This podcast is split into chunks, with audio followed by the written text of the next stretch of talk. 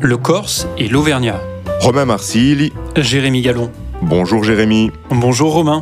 La semaine dernière, nous avons parlé d'intelligence artificielle et il semblerait que la thématique vous ait intéressé. Donc nous avons demandé à ChatGPT ce chapeau d'introduction en guise de salut de sa part, j'ouvre les guillemets, Bonjour à tous, bienvenue pour ce 32e épisode de notre podcast. Je suis ChatGPT, un modèle de langage développé par OpenAI, et je tiens à saluer tous nos auditeurs. Alors asseyez-vous et préparez-vous à découvrir de nouvelles perspectives avec notre émission géopolitique.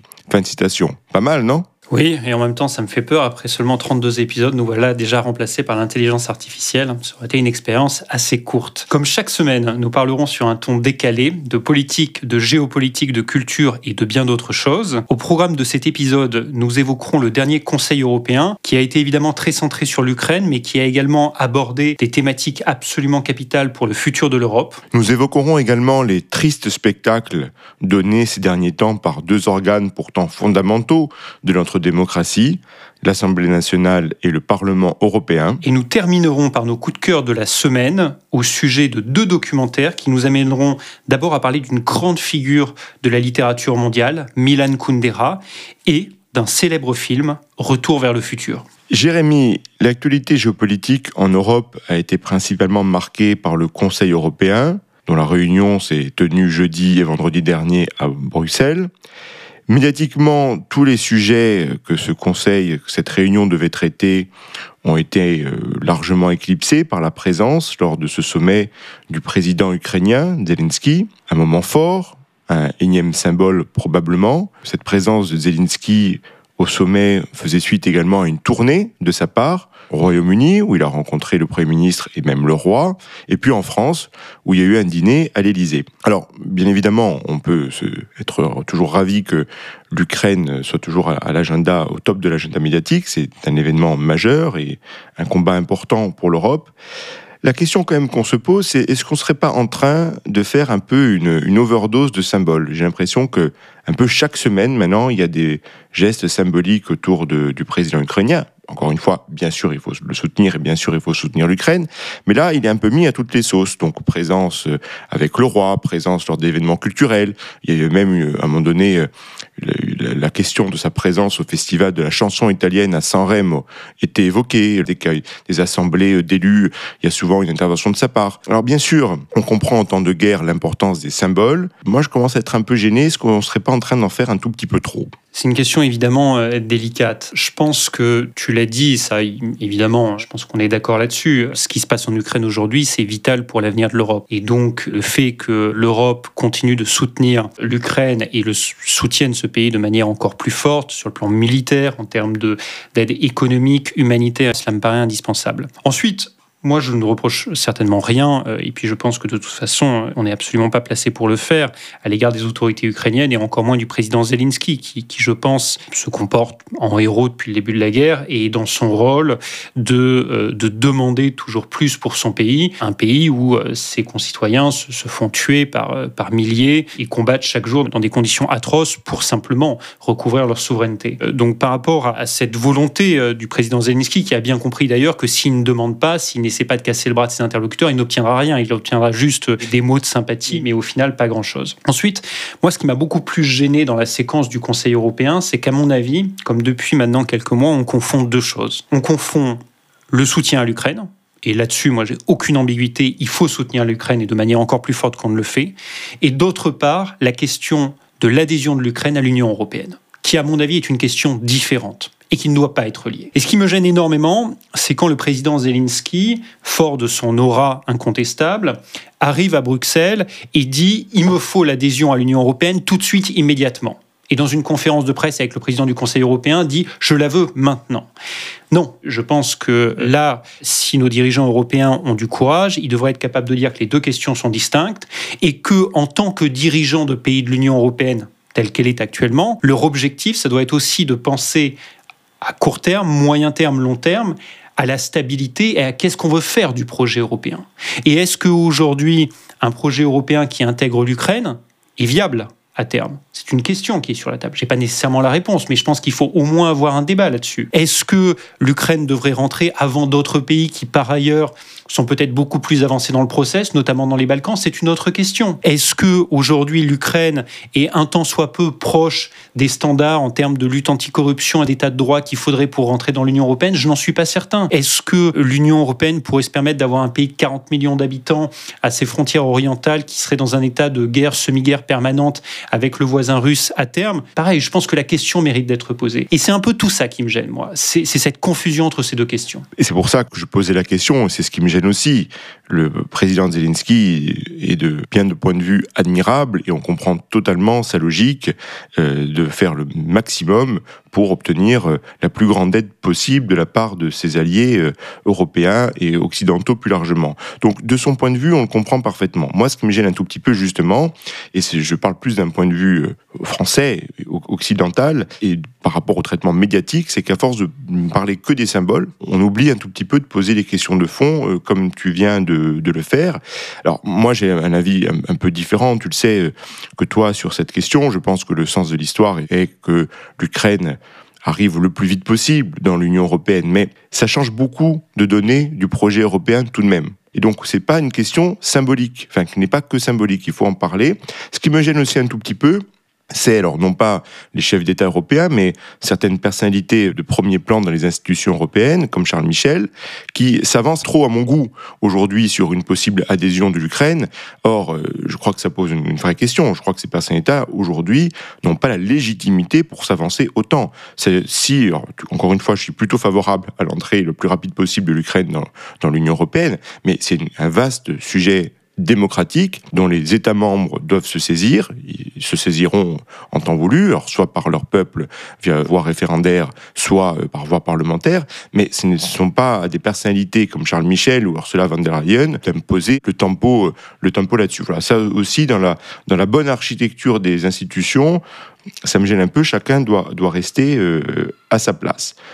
Ceci dit, même si c'était le moment très fort, il n'y a pas eu que l'Ukraine au programme de ce Conseil. Ce qui était prévu originellement, c'était que cette réunion embraye assez rapidement et assez concrètement sur des propos qui avaient été tenus, notamment par Ursula von der Leyen et aussi par d'autres chefs d'État comme euh, Emmanuel Macron, sur tous les enjeux de souveraineté euh, européenne. Alors moi, c'est un mot, tu sais, qu'une expression, je n'aime pas du tout, mais en tout cas tous les enjeux d'industrialisation, de réindustrialisation de l'Europe. Oui, effectivement, il y avait à l'agenda de ce, sommet européen plusieurs sujets. Un grand sujet, c'était la question de la réindustrialisation de l'Europe et finalement la réponse de l'Europe aux politiques qu'on a vu se développer, notamment aux États-Unis avec l'Inflation Reduction Act, mais plus largement, et je crois que von der Leyen l'a rappelé dans la conférence de presse euh, au milieu du sommet, aujourd'hui, la question, la menace n'est pas simplement américaine, elle est surtout et avant tout chinoise, parce que l'Inflation Reduction Act, il y a six secteurs qui sont concernés, euh, qui font partie de l'économie verte, mais, mais la Chine,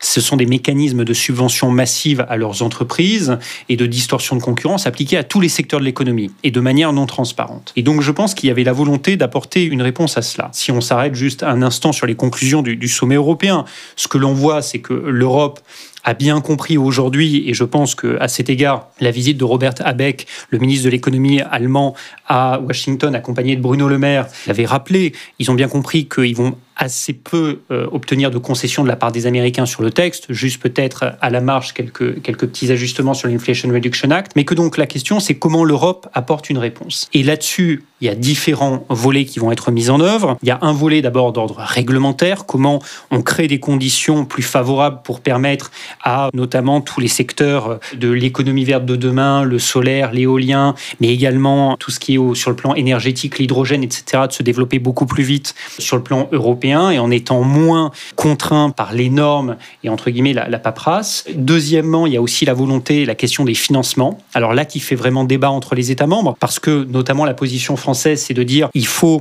complètement relâcher les dispositifs d'aide d'État, c'est-à-dire en termes de droit de la concurrence, il faut qu'on puisse s'accorder des aides d'État de manière beaucoup plus importante. Là où un certain nombre d'États membres d'Europe du Nord disent, et ils n'ont pas on peut pas leur donner complètement tort là-dessus. Attention, si on fait ça, et ça c'est un point qu'on avait déjà abordé ensemble, premièrement, il risque d'y avoir une distorsion de concurrence entre les États membres, notamment l'Allemagne et la France, qui ont les reins budgétaires, tout simplement la taille pour pouvoir soutenir leurs champions nationaux et les autres qui ont moins de moyens par définition. Donc si on doit faire des dispositifs d'aide, il faut les faire au niveau européen, pas au niveau national. Et puis, euh, deuxièmement, et ça c'est l'argument soulevé par Mark Rutte, le, le, Premier ministre néerlandais, si on regarde les fonds qui ont été débloqués au cours des dernières années, il y a déjà eu des plusieurs centaines de milliards d'euros, notamment dans le cadre du fonds de relance à la suite de la crise du Covid, où il y avait quand même plus du tiers du fonds qui était tracé vers l'économie verte.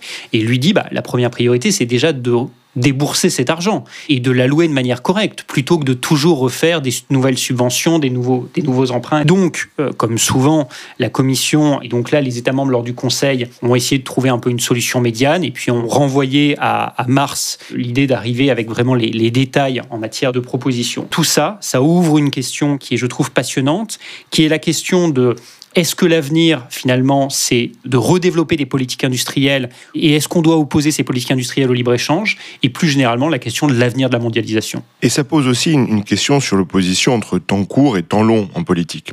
Là, bien sûr, les stratégies de réindustrialisation s'inscrivent dans un temps euh, moyen ou long. Or, pourtant une priorité aujourd'hui très concrète pour quasiment tout le monde en Europe, alors ça peut un peu varier selon les pays, mais c'est quand même l'inflation. Or, un des arguments aussi sous-jacents importants pour euh, exprimer par euh, certains pays du Nord, et qui me semble extrêmement logique, c'est que tous ces programmes d'investissement public massifs nourrissent de fait l'inflation. C'est une injection monétaire qui nourrit l'inflation, ce qui est d'ailleurs assez curieux. On parle, euh, si on prend euh, uniquement le champ sémantique, l'Inflation Reduction Act aux États-Unis, c'est avant tout un plan massif euh, d'investissement public qui a pour effet quasi mécanique de renforcer, d'alimenter en tout cas euh, l'inflation qui est certes plus, plus faible aux États-Unis. Alors bien évidemment, il ne faut pas être idéologue et il y a des moments où euh, il y a besoin d'investissements publics, notamment pour ce qui concerne euh, certaines, certains investissements dans les nouvelles technologies. Donc il n'y a pas de, de question idéologique derrière. Mais de fait, la question pour beaucoup d'Européens, très concrète, c'est l'inflation galopante, un peu plus faible en France que dans certains pays, compromet euh, leurs économies. Et là, on peut imaginer que pour beaucoup de dirigeants, il y a une question de politique intérieure qui compte beaucoup. Alors peut-être moins en France, où on est tellement habitué à ce que l'argent public soit dépensé, euh, va dire relativement euh, généreusement, que ça pose pas de problème. Mais dans certains pays du Nord, tu as mentionné les Pays-Bas, mais c'est le cas aussi de pays scandinaves, on voit bien les, les tensions que ça peut créer, d'où finalement, il faut le reconnaître, un certain courage des dirigeants euh, des pays euh, qu'on qualifiera du Nord d'aller dans, dans ce sens-là.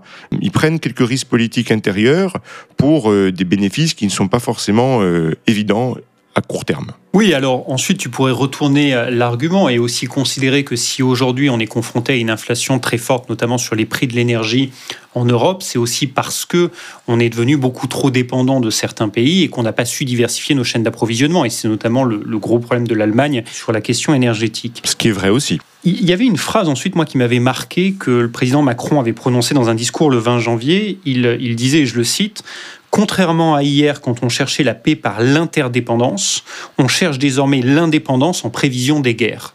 Et je pense qu'il résumait quand même aussi une question sous-jacente aujourd'hui de toutes les politiques économiques, industrielles, qui est et finalement la, question pour, pour la mondialisation, qui est que euh, si on devait diviser en, plusieurs cycles, on dirait que jusqu'à il y a quelques années, il y a eu un peu une mondialisation triomphante où toujours par des échanges renforcés avec le reste du monde, on allait finalement augmenter la prospérité. Et puis aujourd'hui, je pense qu'on est à un tournant euh, et, c'est peut-être ça sur, lequel moi je voulais revenir, avec beaucoup de gens qui prédisent la fin de la mondialisation. Là-dessus, moi je suis un petit peu en, désaccord. Je ne pense pas qu'on a la fin de la mondialisation, je pense juste qu'on a une mondialisation qui est en train de changer et, qui doit s'adapter à, cinq défis principaux. Et ça va être, à mon avis, ceux qui vont façonner la mondialisation très rapidement. Le premier de ces défis, c'est le développement durable. C'est-à-dire qu'aujourd'hui, tu ne peux plus penser les politiques industrielles, mais aussi les politiques commerciales, etc., en les détachant de la volonté de, et on voit bien que ça a été tout l'enjeu d'ailleurs de ce sommet européen, c'est comment tu concilies politique industrielle et politique environnementale. Comment tu permets à l'Union européenne d'atteindre ses objectifs environnementaux tout en maintenant une empreinte industrielle.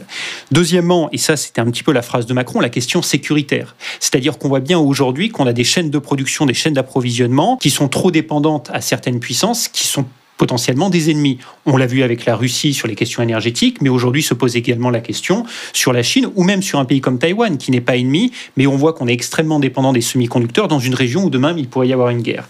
Donc se pose la question derrière de comment on remet nos chaînes de production soit dans des pays alliés, soit au sein même de nos frontières. Mais là, j'en viens à ton point, ça pose la question de l'inflation. Parce que ramener ces productions, ça va avoir un coût et ça, il faut l'assumer. Troisièmement, et ça c'est une question, je trouve qu'il y a tout un débat là-dessus, sur ce Alors, j'aime pas trop utiliser les termes anglais, mais c'est celui qui est utilisé, c'est la question de friendshoring. C'est-à-dire, si tu dois ramener la production, ramène-la dans des pays alliés ou amis. Mais, mais là, pour moi, ça me pose deux questions fondamentales. D'abord, les alliés et les amis, ça varie, ça change. Tu mets demain, euh, par exemple, tes usines de production au Vietnam, qu'est-ce qui te dit que le Vietnam va pas basculer plutôt côté chinois dans 10 ans? Et puis, deuxièmement, ça voudrait dire que l'Europe et l'Amérique, parce que si on réfléchit en termes de bloc occidental, se couperaient à terme du marché asiatique, qui est quand même le marché le plus dynamique. Où on parlait la semaine dernière, ou il y a 15 jours, de l'Afrique, on se couperait aussi de ces marchés-là. Donc ça me pose un, problème. Quatrièmement, tu as la question des standards. On voit bien qu'aujourd'hui, ça, c'est une question qui divise les pays entre eux et récemment, j'écoutais quelqu'un qui me disait, une délégation africaine de chefs d'État lui disait, regarde, les Européens veulent encore nous imposer leurs standards environnementaux. Donc on voit bien que la question des standards, c'est une question, et des normes, c'est une question qui divise. Et puis cinquièmement, euh, c'est comment finalement la mondialisation va arriver à, intégrer beaucoup plus la politique intérieure, ce qu'elle a su très mal faire au cours des dernières années. Et qu'est-ce que j'entends par là? Bah, C'est finalement faire en sorte que si tu développes tes échanges à l'international, tu fais, tu fais en sorte en parallèle de protéger les populations qui vont en être affectées, parce qu'on a bien vu que même quand parfois la mondialisation a nourri des gains au niveau macroéconomique à l'échelle d'un État dans son ensemble ou d'une région dans son ensemble, il y a eu des communautés entières qui ont été dévastées par cette mondialisation et on n'a pas su les soutenir. Et derrière, c'est ce qui nourrit par exemple la montée des extrêmes. Et évidemment, l'exemple américain avec la montée de Trump était exemplaire de cela. C'est pour ça, la, la, question fondamentalement est politique. D'un point de vue macroéconomique, à moins d'être très malhonnête, la mondialisation libérale a sorti euh, plus d'un milliard d'êtres humains de la misère, permet de se soigner, de se nourrir partout dans le monde. Donc les gains sont euh, absolument évidents. La question de la perception de la mondialisation, en revanche, elle est beaucoup plus complexe. La question mélange beaucoup de sujets. La mondialisation est un fait, la révolution technologique en est un autre, et je ne veux pas revenir systématiquement au progrès de l'intelligence artificielle, mais je crois qu'on est devant un tsunami en termes de progrès lié à l'intelligence artificielle, probablement la plus grande rupture technique de l'histoire qui va modifier l'humanité, qui va donc modifier totalement notre rapport au travail. Je crois que par rapport à, l'émergence de pays euh, ateliers dans les années 70-80, où la renforcement des échanges mondiaux via des traités de libre-échange, tout ça n'est rien en termes d'impact sur nos vies et sur le marché du travail par rapport à ce que va constituer les progrès euh, de l'intelligence artificielle. Donc je crois qu'il faut, il faut se préparer. Donc euh, dans le terme mondialisation, il y a beaucoup de choses qui sont mélangées. C'est pour ça que je partage ton analyse. Je ne crois pas du tout dans ce concept de fin de mondialisation, ne serait-ce que parce que les grands défis du 21e siècle sont tous à l'échelle mondiale, à commencer par, euh, par le défi euh, euh, climatique. Poutine disait que les, pays qui maîtriseraient le plus l'intelligence artificielle auraient demain la puissance géopolitique. Je pense que cette phrase était marquée du bon sens. Les, conséquences en termes géopolitiques des progrès de l'intelligence artificielle, en termes de politique de défense, vont être immenses. Et donc ça va être très rapidement, dans les 50 prochaines années, un enjeu de souveraineté nationale, voire de persistance de nos États tels qu'on les connaît aujourd'hui et de nos frontières. Cet enjeu-là immense, il ne peut être qu'au niveau mondial.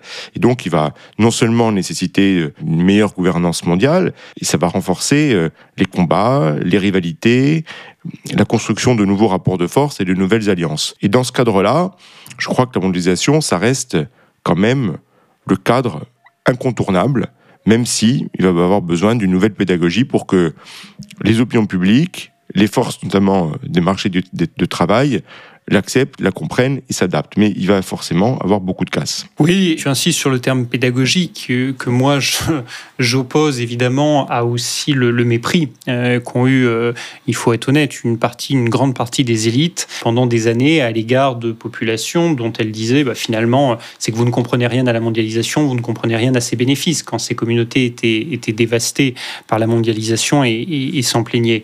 Et je pense que ce phénomène, on l'a vu aux États-Unis, tu l'as dit, mais on l'a vu aussi en Europe. Je pense qu'en France, par exemple, on connaît beaucoup de régions qui malheureusement ont été sinistrées par, par, la mondialisation. Beaucoup de villes de taille moyenne qui ont vu leurs industries disparaître. Et, en Auvergne, j'en connais un certain nombre. Donc, donc, donc la question, c'est comment tu, tu investis dans ce contexte-là, beaucoup plus sur euh, l'éducation aussi, euh, préparer euh, ta, population, ta force de travail à, s'adapter aux évolutions de l'économie, mais aussi les accompagner. Juste pour revenir un peu plus sur le débat européen, moi je trouve qu'il y a quand même des évolutions assez rapides et qui sont assez intéressantes. D'abord, ce que je vois bien, c'est que le dogme de la concurrence à tout prix qui prévalait quand même à Bruxelles pendant longtemps et qui avait conduit par exemple à empêcher l'émergence d'un champion européen résultant de la fusion d'Alstom-Siemens il y a quelques années, qui avait valu le courroux des gouvernements allemands et français, aujourd'hui aujourd'hui, on voit bien que c'est de plus en plus dur pour la Commission de tenir ce discours, que la réalité fait que, y compris un certain nombre d'économistes d'ailleurs de tradition libérale, ont bien montré que cette politique de concurrence exacerbée a un effet négatif sur l'économie. Que deuxièmement, on s'est aperçu que nous, Européens, avions une vision quasiment dogmatique de la concurrence, là où les Américains étaient, par exemple, beaucoup plus pragmatiques, ce qui est intéressant quand on pense que l'antitrust, enfin le droit de, du concurrentiel, naît d'abord aux États-Unis avec le Sherman Act. Et en fait, les, les Américains se sont déjà adaptés depuis Et puis, dernière chose que je trouve aussi assez intéressante, c'est que euh, je pense que la France a pendant très longtemps eu un discours sur la nécessité de faire émerger des champions nationaux. Et on voit bien là-dessus que la France est elle-même en train d'évoluer. Elle comprend qu'il faut faire émerger plutôt des champions européens, tout simplement pour des questions de taille critique. Alors c'est compliqué parce que ça suppose de mettre différents États membres à bord, mais, je pense qu'il y a quand même une volonté d'avancer là-dessus. Donc c'est pas mal de domaines sur lesquels on va voir beaucoup de développement dans les, prochaines semaines. Alors, champion européen, ça va être difficile aussi à mettre en place parce qu'un champion européen a toujours une origine, fondamentalement. Même s'il y a des, preuves d'alliance qui ont, fonctionné, un champion européen, ça reste quand même aussi souvent un champion avant tout euh, français ou, ou allemand, et ça, c'est incontournable. Je crois qu'une évolution positive également dans le débat, elle est, elle est liée euh, à l'évolution des opinions publiques. Je crois qu'il y a une prise de conscience au niveau européen.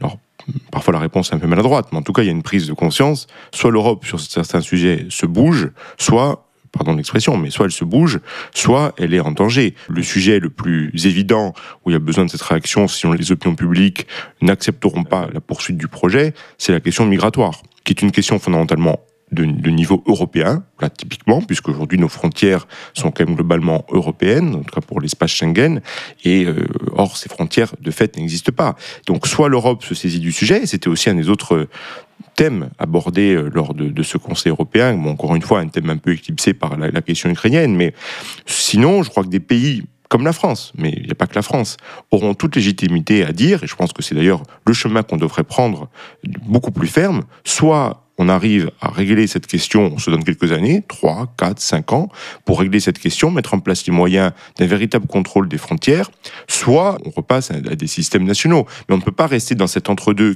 non seulement dangereux, mais surtout inacceptable et incompréhensible pour, euh, pour les électeurs, pour les opinions publiques. Et on parlait des sujets mondiaux, climat, intelligence artificielle. L'autre grand sujet, c'est celui des migrations, avec l'essor démographique incroyable qui vient euh, notamment d'Afrique. C'est là où les grands ensembles régionaux, comme l'Europe, chez nous, a tout son rôle euh, à jouer. Et je pense qu'on a besoin là-dessus de mondialisation maîtrisée. Tout à fait. Et alors, juste pour, pour rappeler un peu le contexte, aujourd'hui, on a des flux migratoires qui explosent et qui sont au plus haut depuis la crise syrienne de 2014, 2015, 2016. C'est pour ça, et c'est terrible à dire, mais il faut qu'on se retrouve dans une situation de crise et dos au mur pour à nouveau qu'on remette ça à l'agenda, alors que euh, moi j'étais diplomate durant la crise syrienne pour l'Union européenne. À l'époque, on disait il faut absolument qu'on bâtisse une politique migratoire commune. On a été incapable de le faire au cours des dernières années et on a été incapable de le faire et là-dessus, moi, je vais être un petit peu plus critique parce que je pense qu'il ne faut pas euh, dire ah bah tiens, en France, euh, on pousse pour une solution pragmatique là où l'Europe serait naïve, mais parce que je pense qu'il y a eu beaucoup d'hypocrisie de la part de tous les États membres, notamment notamment la France. Euh, je pense que la France a été très contente de finalement déléguer la question migratoire aux pays qui étaient en première ligne, la Grèce, l'Italie, l'Espagne, et en disant c'est votre problème, vous les prenez, vous les traitez. Ces pays-là disant de manière assez naturelle, attendez, c'est un problème européen. Mais tant que grosso modo ça remontait pas jusqu'à chez nous, ça allait, et on laissait. Deuxième hypocrisie, ça a été l'hypocrisie qu'on a vu chez un certain nombre d'acteurs européens qui ont la comment dire, l'outrage facile, qui adore se draper d'un voile de moralité et considère que toute politique où on repousse euh, les immigrants illégaux est une question où on viole les droits de l'homme, on viole les droits fondamentaux, etc. Et donc mettre une pression énorme sur les États membres, et des États membres notamment comme la Grèce, pour toujours accueillir à bras ouverts. Et quand on pose à ces mêmes acteurs, et notamment au Parlement européen, la question de savoir très bien, mais euh, une fois qu'on les a accueillis, qu'est-ce qu'on fait, comment on les intègre, comment on renvoie ceux qui sont rentrés illégalement, etc. Ils disent c'est pas notre problème. Donc là, je pense qu'il y a aussi une forme d'immense hypocrisie, et notamment le Parlement européen a joué un rôle, je pense, assez néfaste sur cette question, où je pense que la Commission essayait d'arriver avec des solutions plus pragmatiques. On avait notamment Frontex qui a été extrêmement critiqué pour avoir repoussé un certain nombre d'immigrants illégaux, mais euh, Frontex essayait de faire son travail dans des conditions très difficiles, hein, parce que par définition, c'est des conditions très difficiles, ou par ailleurs, un certain nombre, je pense, d'ONG ont été instrumentalisés par des États comme la Turquie qui jouent sur les flux migratoires pour faire pression sur l'Europe et sur des pays comme la Grèce.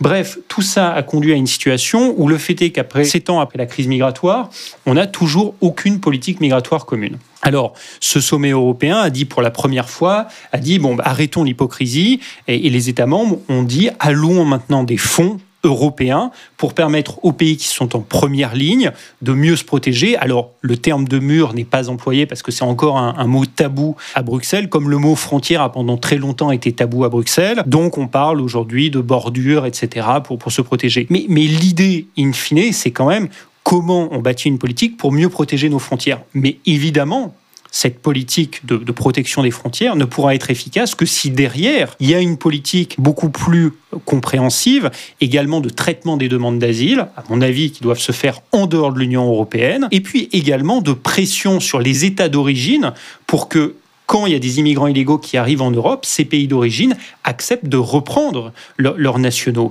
Et des pays d'origine qui, pour beaucoup, sont des pays qui, par ailleurs, bénéficient massivement de l'aide au développement ou de l'aide humanitaire européenne. Donc les débats sont nombreux, capitaux, ils peuvent renverser notre modèle, renverser notre démocratie, renverser nos institutions. Donc nous sommes dans un moment où la, politique devrait jouer pleinement son rôle. Or, deux organes politiques, démocratiques majeurs, censés être majeurs en tout cas, que sont nos parlements, l'Assemblée nationale en France, le Parlement européen à Bruxelles et à Strasbourg, donnent parfois des images assez catastrophiques au moment où elle devrait s'emparer de toutes les, questions majeures que nous venons d'évoquer. Et je crois qu'on voulait un peu en parler aujourd'hui dans un contexte précis qui est le, spectacle, on va dire, qu'a donné euh, l'Assemblée nationale en France ces dernières semaines, ces derniers jours, à l'occasion du débat sur la réforme des retraites, mais qui bien sûr débat très clivant, une question politique très importante, avec un enjeu politique et politicien majeur pour la suite du quinquennat, donc on comprend que le combat soit dur, mais il a donné lieu, comme je le disais, à des débordements, des excès qui sont un peu étonnants, choquants, enfin étonnants, je ne sais pas, mais en tout cas un peu ridicules aussi. Alors on va pas citer tous les épisodes, il y en a un qui a, qui a un peu marqué, c'est celui où on voit un député euh, NUPES qui joue avec un ballon euh, qui porte euh, l'effigie, un peu comme si c'était sa tête, du ministre du Travail, euh, du SOPT. Bon, d'ailleurs, le, député en question, Thomas Porte, a été suspendu une quinzaine de jours. Mais je crois que c'est assez symbolique, à la fois d'un débat qui se radicalise, mais aussi d'un niveau qui baisse. Je crois que si on prend les chroniques différentes assemblées, depuis, depuis toujours, il y a des, des, très bons livres qui recensent les grands discours politiques euh, au Parlement, enfin l'Assemblée nationale, il y a toujours eu une violence dans les discours, euh, des grands orateurs, des moments même de grande tension en 1840 notamment, ou euh, bien sûr pendant la Révolution euh, française, où il s'est joué des choses violentes, verbalement, y compris physiquement, dans les instances parlementaires. Là, aujourd'hui, on a atteint un, autre stade, non pas tant, encore une fois, en termes de, violence, mais de, niveau. Alors, c'est toujours difficile comme question, parce que nous ne sommes pas élus, ni toi ni moi, et on ne va pas être sur notre avantage à critiquer euh, des gens euh, qui ont la légitimité du suffrage et euh, qui, de fait, bon, ont du mérite à s'engager en politique. Mais on peut aussi quand même noter que le niveau du débat est quand même assez inquiétant. Je voulais savoir ce que tu en pensais et je voulais savoir aussi si tu constatais les, mêmes choses au Parlement européen où il me semble qu'on est moins sur un registre de violence que sur un registre d'une certaine superficialité activiste qui euh, noie euh, dans cet océan parfois de politiquement correct le débat qui devrait avoir lieu sur les vraies questions. Oui, alors c'est effectivement un débat délicat parce que, euh, tu l'as dit, nous ne sommes pas élus et je pense qu'il n'y aurait rien de pire que euh, du haut de notre tour d'ivoire, euh, juger de manière un petit peu méprisante des élus qui par ailleurs travaillent dur, s'engagent au quotidien pour, nos concitoyens. Et par ailleurs, et ça parce qu'on en parle souvent tous les deux, on en est absolument convaincus, il y a beaucoup d'élus de très grande qualité. Mais c'est vrai que ce qu'on a vu aussi à l'Assemblée nationale, notamment en France, depuis quelques mois, c'est parfois des débats qui ne sont pas dignes de la représentation nationale, tout simplement, et de nos concitoyens et de ce qu'est la République. Et, comme tu l'as rappelé, je, pense que ce pas des questions d'opinion politique. Je pense que toi et moi, à la suite de ces élections, on était d'accord pour considérer qu'il était plutôt sain démocratiquement que tu aies un Parlement qui soit plus représentatif de la pluralité politique du pays et de différentes opinions, au contraire de la précédente mandature où tu avais probablement un Parlement qui était en partie déconnecté de ce qu'était la réalité euh, politique, idéologique de notre pays. Mais tu l'as aussi dit, je crois que dans le passé, il y a eu parfois des divergences idéologiques, des combats idéologiques extrêmement forts, des périodes de tension extrême. Pour autant, si les positions étaient euh, très opposées, s'il y avait une vraie euh, euh, violence, entre guillemets, dans les discours, dans les mots, tout restait d'un niveau quand même intellectuel de très bon acabit. Et tu as eu euh, des passes d'armes extrêmement dures entre grands, grands orateurs à l'Assemblée nationale sur des sujets fondamentaux pour l'avenir de la République, mais cela se faisait dans une forme de respect, d'une certaine culture, euh, une certaine réflexion. Et aujourd'hui, ce qu'on peut regretter, c'est qu'en fait, malheureusement, le débat n'est plus au niveau. Alors, certains diront, oui, mais c'est bien parce qu'on amène le langage de la rue ou euh, le langage d'une partie de nos concitoyens à l'Assemblée nationale lorsque on reproche à ces personnes-là d'être dans l'invective, d'être dans l'insulte, d'être finalement dans le raisonnement très simple. Moi, je trouve que lorsqu'ils apportent ces réponses, c'est extrêmement méprisant à l'égard de nos concitoyens.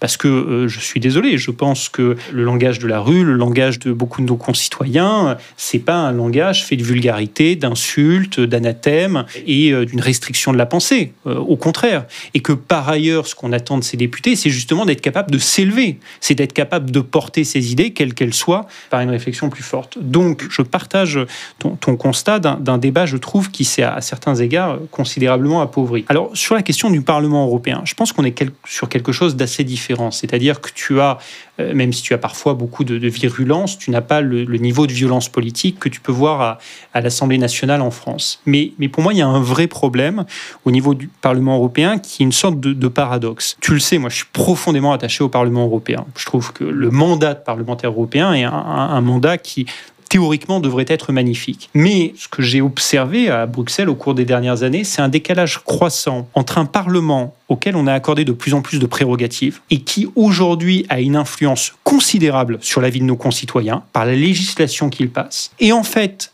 un certain nombre de parlementaires européens, pas tous, mais un nombre conséquent, qui agissent toujours comme des activistes et non pas comme des élus non pas comme des représentants de nos concitoyens, et qui se drapent dans des voiles de moralité, se drapent dans, de la vertu constamment, font des grandes déclarations, dans des grands principes, mais dans les faits, sont incapables d'articuler des politiques pragmatiques qui défendent les intérêts de nos concitoyens, de nos entreprises. Et donc, il y a une déconnexion pour moi fondamentale entre le pouvoir aujourd'hui et l'influence colossale du Parlement européen sur nos concitoyens, et en même temps euh, le, niveau des, des élus. Et, et, je terminerai juste sur un point. Ce qui est terrible, c'est que euh, je, pense qu'une partie de ce décalage est liée aussi au fait que le Parlement européen demeure méconnu et méprisé par nos élites politiques nationales, parce qu'elles ne se rendent pas compte en fait de l'importance du Parlement européen. Elles y envoient parfois des élus, tout simplement parce que c'est débattu de la politique nationale, qu'on veut leur euh, donner une retraite confortable, etc., sans se rendre compte qu'en les mettant là, ils ont une influence considérable. Et en fait, à force de, sous-estimer le rôle du Parlement européen, ben, on ne se rend pas compte qu'en envoyant des gens qui ne sont pas nécessairement les meilleurs pour nous représenter, on engendre des conséquences qui sont très néfastes sur, euh, sur la législation européenne et donc la législation nationale. Peut-être le problème est différent au Parlement européen par rapport à l'Assemblée nationale, en tout cas dans cette, dans cette législature. Oui, qu'on soit bien clair, il ne faut pas mettre tout le monde dans le même sac. Tu as des députés euh, qui sont extrêmement travailleurs, qui euh, travaillent leur dossier extrêmement pointilleux et qui travaillent les textes. Euh, il suffit de voir un député, alors c'est peut-être le doyen des députés comme le député de Courson, ben là, c'est un député indépendant, donc c'est même pas une question de gauche et de droite. Ben voilà, là, ça effectivement, ça travaille très dur.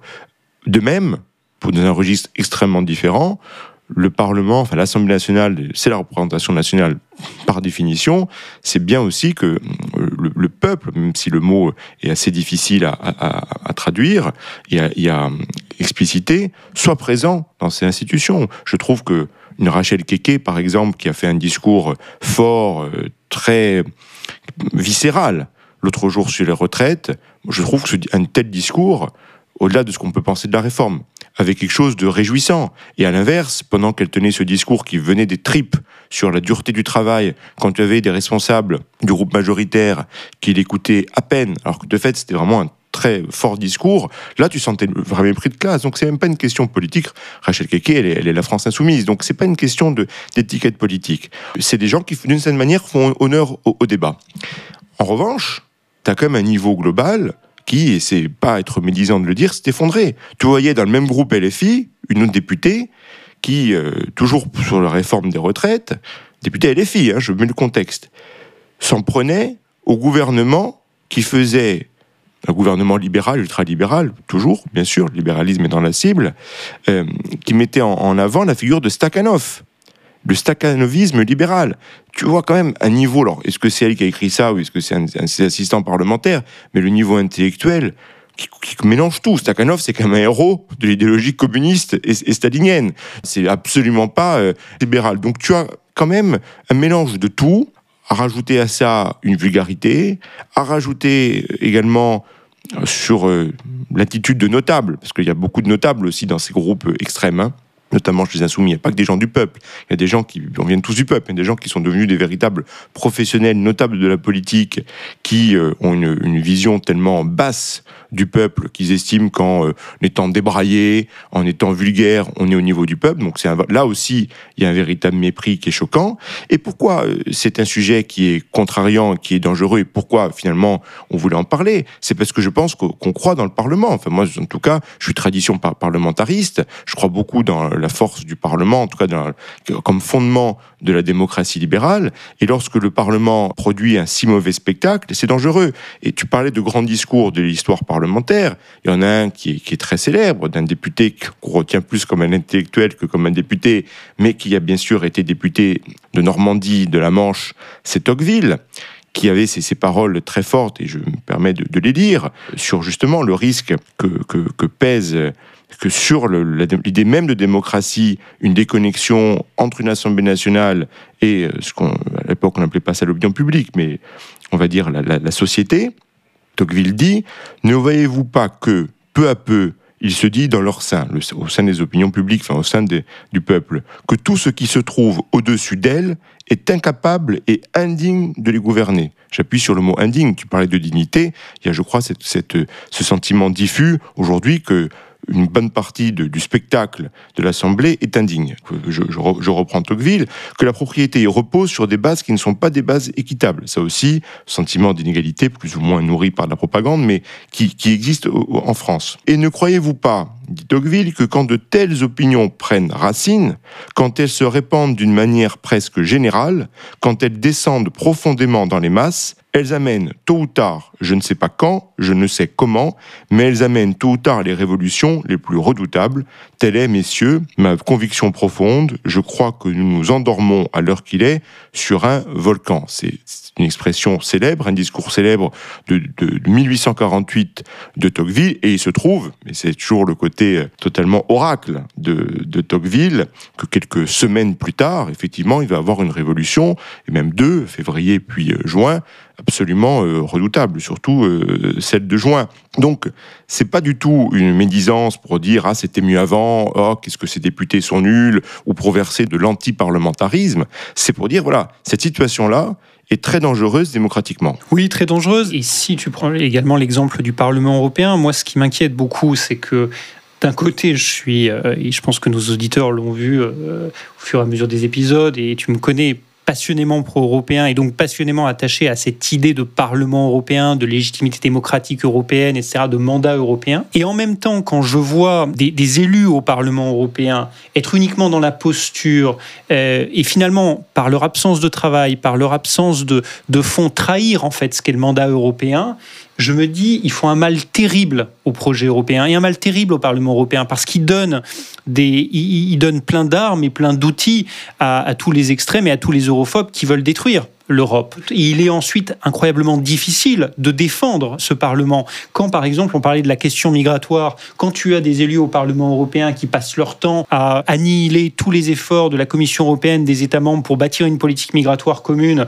sous prétexte de grands principes, et alors que la question migratoire est une question fondamentale pour nos concitoyens, bah, par définition, ça affaiblit à terme la légitimité du, Parlement européen. Et, ça, je trouve ça extrêmement inquiétant. Et, c'est vrai que et il y a quelque chose en plus de terrible à Bruxelles, c'est qu'à Bruxelles, souvent, c'est euh, moi je me retrouve un petit peu, j'ai le sentiment d'être dans un entre-deux, c'est-à-dire que soit tu défends euh, corps et âme de manière euh, béate le projet européen, tout va bien, Madame la Marquise, soit à l'inverse, si tu oses émettre la moindre critique, c'est que tu es un méchant nationaliste, un méchant europhobe.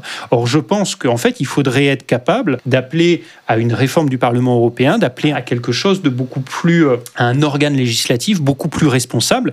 Et, et par ailleurs, quand je parle de responsabilité, c'est sur la question du travail, sur la question du rapport aux ONG, sur la question euh, également du, euh, de la question de la capacité à comprendre les enjeux euh, de nos concitoyens, de nos acteurs économiques, etc. Mais c'est aussi la question de la transparence. Ce que nous a montré quand même le Qatargate, qui à mon avis n'est que la partie émergée de l'iceberg, c'est que c'est aussi un Parlement qui s'est un peu enfermé dans une forme d'impunité au cours des dernières années. Et je pense qu'il y a beaucoup de travail à faire sur les questions de transparence dans ce domaine-là, sans pour autant reproduire les schémas qu'on a au niveau national en, France, qui sont à mon avis, contrairement à ce qu'on essaie de faire croire en ce moment, pas non plus euh, idéaux, parce qu'ils vont dans une hyper-transparence à l'inverse qui est, qui est dangereuse. La démocratie repose sur euh, l'équilibre des pouvoirs, judiciaires bien sûr, mais l'équilibre entre le pouvoir législatif et le pouvoir exécutif. Lorsque le pouvoir législatif apparaît comme faible, c'est un vrai danger pour la liberté, en tout cas dans une conception traditionnelle de la démocratie libérale très mise à mal aujourd'hui. Et on voit d'ailleurs que le pouvoir exécutif essaye de trouver des voies un peu contournées pour faire passer ces actes. Alors, au-delà des, différentes procédures qui sont légitimes puisqu'elles sont inscrites dans la Constitution, tout ce qui est 49.3, 47.1, tout ce qu'on ne va pas rentrer dans les détails, mais on peut aussi voir des initiatives comme les conventions citoyennes, que moi je trouve extrêmement dangereuses et pernicieuses, essayer de contourner la représentation nationale et là où les représentants du peuple sont un peu, oui, parasité par euh, des activistes, car le biais énorme de ces conventions-là, c'est bien évidemment euh, d'être peuplé par des de personnes qui veulent spécialement euh, interagir et, s'impliquer, donc pas, on va dire, une représentation classique de la population. Mais c'est un vaste sujet, et c'est peut-être notre côté, on va dire, démocrate libéraux, qui pousse à, à défendre cette idée de la, de la démocratie, mais je pense qu'on en reparlera beaucoup, notamment dans l'optique des prochaines échéances électorales. Jérémy, c'est l'heure de nos coups de cœur. Et là aussi, on va commencer par un, auteur que tu apprécies beaucoup, à sa manière, peut-être que tu en parleras, est aussi un défenseur d'un certain type de, de, liberté, même si dans son parcours, il y a eu des hauts et des bas. Tout à fait. Euh, je voulais revenir sur un très beau documentaire qui est actuellement disponible sur Arte, qui est intitulé Milan Kundera Odyssée des illusions trahies de Jarmila Bouskova, qui est une réalisatrice franco-tchèque. Milan Kundera, c'est évidemment un des derniers grands géants de la littérature mondiale, contrairement à ce que pensent peut-être beaucoup de nos auditeurs français, d'origine tchèque, mais français, puisque euh, dans les années 80, il a, le président Mitterrand lui avait octroyé la, nationalité. Alors, euh, ce, documentaire, disons-le tout de suite, c'est pas un documentaire qui revient sur l'art du roman chez Kundera, art du roman sur lequel il a beaucoup écrit, il y a consacré un essai, et, et c'est pas nécessairement un, documentaire qui va nous donner les clés de la littérature de, Kundera, mais c'est un documentaire qui suit la vie de Kundera, qui est une vie, comme tu l'as dit, il y a eu des hauts, des bas, et c'est une vie qui est faite parfois de renoncement, de trahison, d'illusions trahies. De manière intéressante, les Tchèques, parce que ce documentaire a été aussi euh, diffusé en Tchécoslovaquie, ont choisi le terme des illusions perdues. Ça faisait plus balsacien peut-être. Et donc, ce documentaire, à cet égard, est passionnant. Alors, Kundera, c'est aussi, à travers sa vie, c'est l'histoire de la Tchécoslovaquie, de la Tchéquie que l'on voit. Parce que euh, c'est quelqu'un qui naît en 1929 à Berno, donc cette petite ville dans un milieu très cultivé au, cœur de la Tchécoslovaquie. Et puis ensuite, dans les années 50, il est jeune homme à une époque qui est absolument terrible en Tchécoslovaquie parce que c'est après le coup d'État communiste de 48, c'est euh, le moment des procès de Prague. Hein, et durant cette période-là, et eh ben en fait, Kundera, c'est un auteur qui est très apprécié du régime parce que sa poésie, c'est une poésie euh, qui répond aux critères de la poésie euh, socialiste. Il reçoit d'ailleurs le prix Clément Godwald du nom du leader tchécoslovaque. Alors, il fallait quand même être apprécié du régime.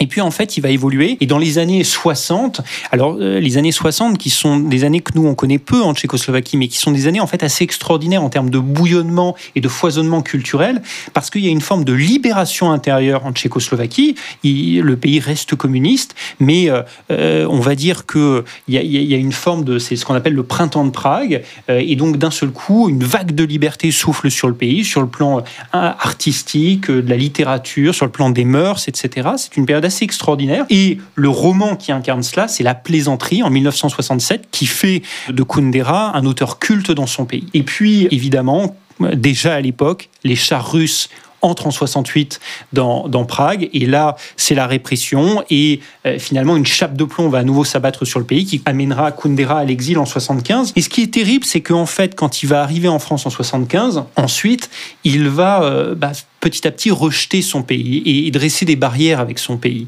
Et il va commencer d'ailleurs à écrire en français, et puis il va avoir le sentiment d'être constamment trahi, d'où le titre, trahi sur la manière dont ses livres seront traduits, trahi sur l'adaptation par exemple de l'insoutenable légèreté de l'être au, cinéma, et trahi euh, d'après lui par les médias qui ne le comprendront pas, et tragédie absolue pour Kundera quand en 89 finalement le bloc s'effondre, la chute de l'URSS, la chute du mur de Berlin, ben, en fait pour lui, c'est trop tard, quelque part. La Tchécoslovaquie qu'il a connue a disparu et, donc il ne veut plus y retourner. Et il y a cette très belle phrase d'un jeune auteur, aujourd'hui euh, tchèque, euh, Jan Nemec, qui dit Kundera est le père absent parlant de, la figure de, de, Kundera pour la littérature tchèque aujourd'hui, Kundera est le père absent on lui pose des questions, il ne répond pas. Et donc ça montre un peu le rapport de, Kundera à la République tchèque aujourd'hui. Kundera, qui d'ailleurs de manière euh, intéressante est un des rares auteurs à être rentré à la Pléiade de son vivant. Kundera aujourd'hui 93 ans. En 2011, il était rentré à la Pléiade. Mais dans la Pléiade, il n'y a aucune œuvre de jeunesse. C'est-à-dire qu'il a fait retirer toutes les œuvres de son passé. Sa poésie, notamment réaliste, n'en fait pas partie. Juste, je profite de cette mention donc de, de ce documentaire sur Kundera pour aussi recommander un texte, moi, qui m'avait beaucoup marqué y a quelques années. À l'époque, je voyageais beaucoup en Europe de l'Est et en Europe centrale. Je réfléchissais même à écrire quelque chose sur cette région. Et le texte qui était un peu la matrice de ça, c'est un texte qui a été euh, republié euh, il y a euh, quelques années par Gallimard, qui avait été publié en 1983 dans Le Débat, et qui était cet article de Kundera intitulé un Occident kidnappé ou la tragédie de l'Europe centrale. C'est un petit texte, mais c'est un petit texte qui dit beaucoup sur à la fois la situation actuelle qu'on observe en Europe de l'Est, y compris en Ukraine, mais aussi sur ce qu'est devenu la situation en Europe centrale et notamment le fossé de plus en plus grand entre l'Europe de l'Ouest et l'Europe de l'Est. Et en fait, qu'est-ce que disait Kundera dans cet article que je recommande vivement?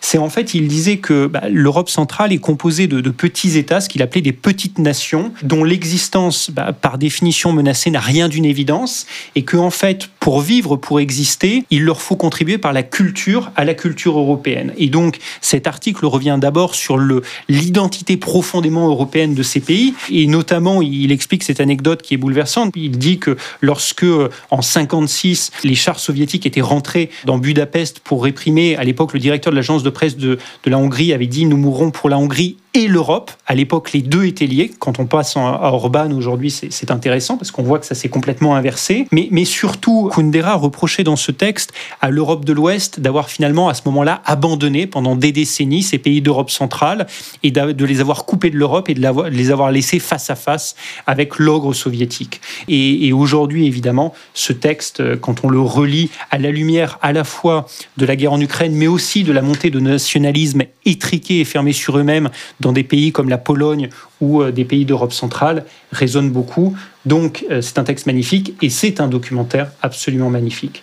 Je crois, toi, mon cher Romain, que tu voulais nous parler d'un documentaire sur un sujet complètement différent, sur un film très célèbre, Retour vers le futur. Oui, alors on reste sur une œuvre qui aborde dans un registre extrêmement différent de celui de Kundera la question du, pouvoir de, notre, de nos choix et du rapport à notre passé, comme tu viens de l'expliquer. Moi, je voulais te parler de la trilogie Retour vers le futur à travers un bon documentaire d'Arte qui s'intitule Retour vers le futur, Voyage dans le temps, American Dream et Rock and Roll. Alors, Retour vers le futur n'est peut-être pas un chef-d'œuvre de l'histoire du cinéma, mais c'est tout du moins ce qu'on peut appeler un film culte. C'est peut-être un des exemples de films cultes pour notre génération notamment, puisque son premier volet est sorti en 1985, l'année de notre naissance. Il a donc euh, nourri une grande quantité de, références de pop culture, et c'est un film qui est toujours extrêmement populaire. Il a été réalisé par Robert Zemeckis, produit par Steven Spielberg. Alors, je rappelle en, deux mots l'intrigue pour ceux qui n'auraient pas vu, s'il y en a. Un teenager américain, Marty McFly, qui est interprété par Michael J. Fox, va effectuer de nombreux allers-retours dans l'espace-temps. Il va voyager dans le passé et dans le futur à travers une DeLorean fabriquée par son ami et complice, le savant un peu fou, allumé, euh, Emmett Brown, qui est joué par Christopher Lloyd. Et Marty va rencontrer à la fois ses parents jeunes, puis sa descendance, et euh, ce qui va brouiller à son insu le futur qu'il va toujours tenter de réparer. Alors, ce documentaire, bien que parfois un peu caricatural dans ses analyses politiques, est très intéressant parce qu'il nous explique la, la genèse et les ressorts de cette trilogie si marquante. Il faut se souvenir que son scénario, si simple et si complexe, est l'œuvre d'un duo d'amis qu'on appelait les deux Bob. Bob Gale, qui était un scénariste très inspiré par les comics, et Robert Zemeckis, qui est un génial réalisateur à qui l'on on devra euh, d'autres œuvres euh, très très influentes comme euh, Qui veut la peau de Roger Rabbit, Seul au monde et bien sûr l'inoubliable Forrest Gump. C'était un duo très créatif qui avait été pris sous, sous l'aile bienveillante d'un jeune producteur à succès, Steven Spielberg, qui leur faisait confiance pour écrire des scénarios ou réaliser des films, mais ils enchaînaient les flops. Et un jour, Bob Gale tombe sur un cahier d'écolier de son père. C'est ce genre de, de, cahier qu'il y a beaucoup aux États-Unis, genre les photos de classe. Il y a un peu moins ça, il y a un peu moins cette tradition en, Europe. Et donc il voit une photo de son père, un peu en élève modèle, bien habillé, bien coiffé, avec la mention délégué de classe. Et là, Bob Gale, qui était un peu un, anarche plutôt de droite, mais un, anarchiste, il dit est-ce que j'aurais pu être ami euh, avec mon père si je l'avais connu jeune. Et, c'est ainsi qu'il pense à cette histoire de retour dans le temps, qui est un, grand classique de la, de la science-fiction, puis un vieux fantasme humain. En fait, c'est un double fantasme, c'est-à-dire celui de revenir dans le passé pour améliorer le présent. Ah, s'il avait pu changer les choses, peut-être Milan Kundera avait-il ce fantasme après tout ce que tu viens de raconter. Et puis le fantasme d'aller dans le futur pour savoir de quoi l'avenir euh, sera fait. Alors le film va essuyer une quarantaine de refus de la part de studios de production, notamment Disney, à l'époque pour des questions aussi morales, parce qu'il y avait des histoires un peu particulières entre Marty et, ses parents. Et finalement, euh, grâce à l'insistance de Spielberg, qui avec euh, son flair avait vu le potentiel phénoménal de ce film, Universal Studios va le produire avec le succès mondial. Et ce film très représentatif de cette époque, des années 80, va avoir un lien direct, plus ou moins direct, avec deux présidents des États-Unis. Et c'est pour ça que je voulais en parler dans le cadre de nos discussions un peu politiques. Alors le premier, c'est Ronald Reagan. Alors Reagan, qui, donc, qui était bien sûr président en 1985, il était ancien acteur, ça va de soi, toujours très curieux de ce qui plaisait aux jeunes générations. Quand il voit l'ampleur de, de ce film, du succès, il demande à ce que le film soit projeté à la Maison Blanche. Et là, on peut très bien imaginer la scène. Tu as ses conseillers, toujours un peu courtisans, qui avaient vu le film et qui étaient un peu gênés, qui voulaient pas lui montrer, parce que un passage du film mentionnait Reagan. C'était un moment où Martin McFly voyage dans le passé, donc Martin McFly part de 1985, des années Reagan, se retrouve en 1955, 30 ans avant, il rencontre son ami, le docteur Emmett Brown, jeune, et, et McBrown, il a du mal à croire euh, la véracité de, de, ce visiteur du futur. Et donc, pour lui, pour tester sa crédibilité, il lui demande qui est président des États-Unis en 1985. Et là, Marty lui répond Ronald Reagan, qui donc à l'époque était connu uniquement pour être un acteur un peu de, série B. Et là, le doc éclate de rire, n'y croit pas, l'engueule et lui dit Qui est vice-président alors? Jerry Lewis. Et là, on raconte que Reagan, c'était la scène qui était soi-disant polémique, mais Reagan avait de l'humour, il a tellement ri qu'il a demandé même en pleine projection à ce qu'on la rembobine le film pour revoir la scène. Et Biden donnait à quelques jours, quelques semaines, son discours sur l'état de l'Union. Reagan avait tellement aimé et compris la portée de ce film que lors de son discours sur l'état de l'Union, eh ben, il a voulu mentionner le film pour illustrer l'optimisme des années 80 et s'adressant à son pays, notamment aux jeunes. Vous vivez dans la meilleure des époques, et puis ici, tu, le film, et là où nous allons, nous n'avons pas besoin de route. C'est toujours cet optimisme des années Reagan qui illustre toute une époque, les années 80, alors certes, qui était un peu parfois kitsch, surtout vu euh, aujourd'hui avec le recul, mais c'était une époque assez optimiste dans laquelle il y avait une grande croyance dans l'avenir, que rien n'était écrit, que tout était possible, et c'est vraiment une thématique euh, qui nourrit fondamentalement euh, Retour vers le futur, assez loin des peurs parfois apocalyptiques, parfois justifiées, un peu de que nous vivons dans notre époque, dans les années 2020. Et l'autre président, et je serai plus bref, c'est Donald Trump, mais c'est quand même assez amusant aussi, puisque dans le deuxième volet de la trilogie, les scénaristes imaginent Marty McFly qui cette fois-ci voyage dans le futur, futur dystopique, 30 ans plus tard, en 2015, dans lequel tout aurait un peu vrillé, un peu une réalité parallèle, et l'ennemi traditionnel des McFly, l'horrible et vulgaire Biff, devenu multimilliardaire qui contrôle grâce à, la puissance de l'argent et son côté grande gueule, est l'homme du pouvoir. Et ce qui est drôle, c'est que lorsqu'ils écrivent le scénario, donc euh, milieu, fin des années 80, Donald Trump, à ce moment-là, commence à être une star, une star presque pop, euh, avec le style qu'on lui, euh, qu'on lui connaît déjà. à l'époque, il est quand même démocrate, juste Trump. Je ferme là tout de suite la petite parenthèse, mais voilà. Et l'un des scénaristes explique, c'est pour valider son scénario, pour expliciter le point de vue de ce personnage de Biff, c'est un peu comme si Trump contrôlait tout. Et ils vont s'inspirer effectivement de Trump, de ses mimiques, de sa gestuelle, pour créer le personnage. Et ce qui est drôle, c'est qu'ils ne pouvaient pas imaginer que le vrai Donald Trump serait effectivement président du pays, non pas en 2015, mais en, 2016. Et c'est aussi ça la, force un peu réjouissante de la fiction, parfois plus puissante que la science politique, pour décrire le monde et imaginer le futur. Donc c'est un documentaire amusant à voir sur Arte pour euh, tous les nostalgiques ou les amateurs de retour vers le futur. Passionnant. Merci beaucoup, mon, cher Romain, pour ce très beau coup de cœur. Notre épisode est terminé. On se retrouve la semaine prochaine. À la semaine prochaine.